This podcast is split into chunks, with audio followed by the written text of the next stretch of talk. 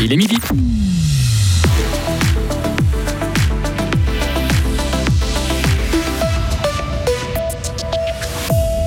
GPS, Internet ou musique, les Fribourgeois sont encore nombreux à être condamnés pour utiliser leur téléphone en voiture. Les hospitalisations de force, une mesure de dernier recours mais courante en Suisse.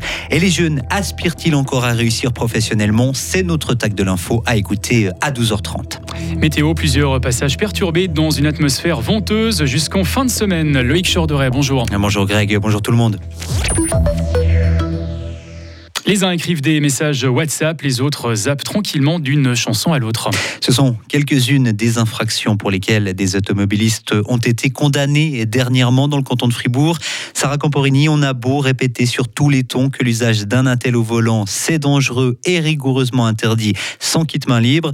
On le voit dans les ordonnances du ministère public, les usagers de la route sont encore nombreux à passer outre. Oui, près de 1500 sur l'ensemble de l'année 2021 et près de 1300 pour les dix premiers mois de l'année 2022. 2022. Ce sont les statistiques des amendes d'ordre délivrées à des conducteurs et conductrices pour utilisation d'un téléphone portable sans kit main libre dans le canton de Fribourg.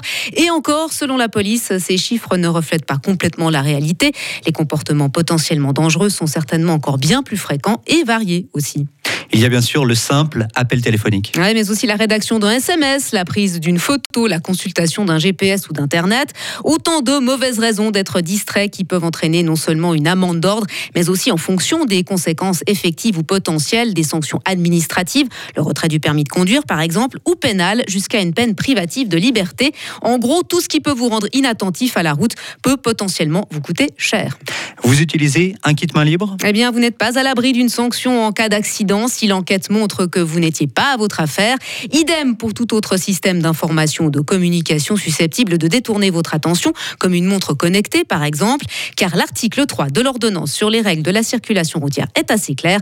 Le conducteur ou la conductrice vouera son attention à la route et à la circulation et il évitera toute occupation qui rendrait plus difficile la conduite du véhicule. Merci beaucoup Sarah et la police fribourgeoise souligne encore mener ponctuellement des actions ciblées contre le portable au volant. L'ambiance est tendue entre Avanche et le Rocosarène. La commune suspend jusqu'à nouvel avis le soutien financier qui avait été voté en faveur du festival pour les sept prochaines années. On parle de 100 000 francs par année.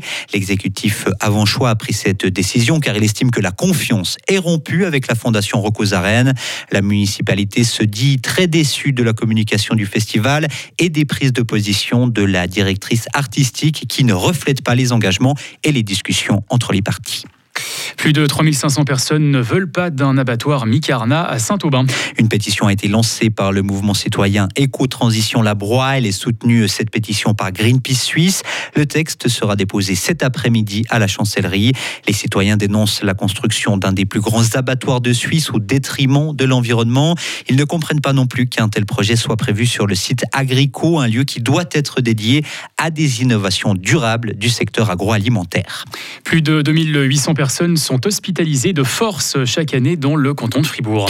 Une mesure assez courante en Suisse, en tout cas plus fréquente que chez nos voisins européens. Chaque année dans notre pays, ce sont 16 000 personnes en tout qui vivent un internement forcé.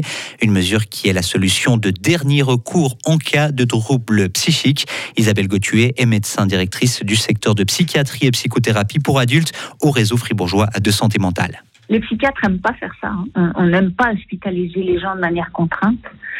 Quelque chose qui évidemment est un, est un problème pour l'alliance thérapeutique.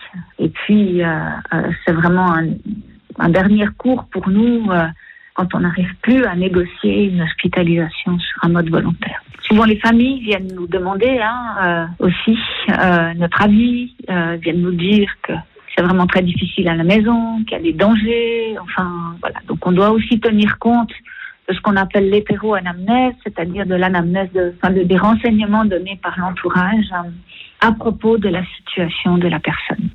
Les personnes placées de force le sont principalement à cause de démence ou de troubles schizophréniques. Les CFF renforcent l'offre de trains vers les régions touristiques. Il sera par exemple possible dès l'année prochaine de rejoindre les Grisons sans changer de train depuis la Suisse romande durant le week-end. La compagnie testera aussi un train direct entre le Tessin et Berne le dimanche soir. Et pour les amateurs de ski et de snow, sachez que les liaisons vers les stations seront à nouveau proposées cet hiver avec notamment un trajet entre Fribourg et Villars, Champéry, Les Uns ou encore Verbier. Axpo veut investir 1,5 milliard de francs dans le solaire en Suisse durant les huit prochaines années. Le but, c'est de produire les besoins en électricité de 300 000 foyers. Le groupe explique que ces investissements ont été rendus possibles grâce à la modification de la loi décidée par le Parlement cet automne et par le prix de l'électricité qui est parti à la hausse. Énergie toujours avec un premier feu vert pour le parc éolien du Molandru dans le canton de Vaud. Tous les recours contre le plan d'affectation ont été rejetés par le tribunal fédéral. Le promoteur du projet pourra donc déposer une demande de permis de construire.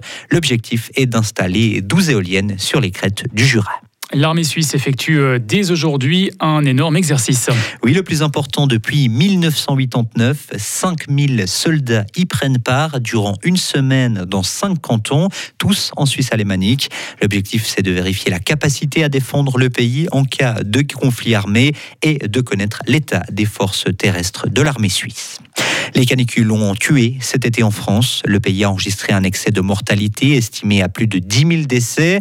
Et c'est la faute aux canicules à répétition et à l'épidémie de Covid, selon l'agence Santé publique France.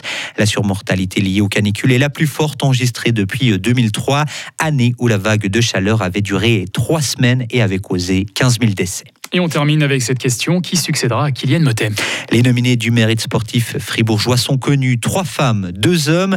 La skieuse freestyle de Mathilde Gremaud, la spécialiste de pétanque Sylviane Météron, l'athlète Audrey Véro, le skieur alpiniste et spécialiste de trail Rémi Bonnet et le lutteur Romain Collot. Le nom du ou de la gagnante sera connu le 13 janvier. Retrouvez toute l'info sur frappe et frappe.ch.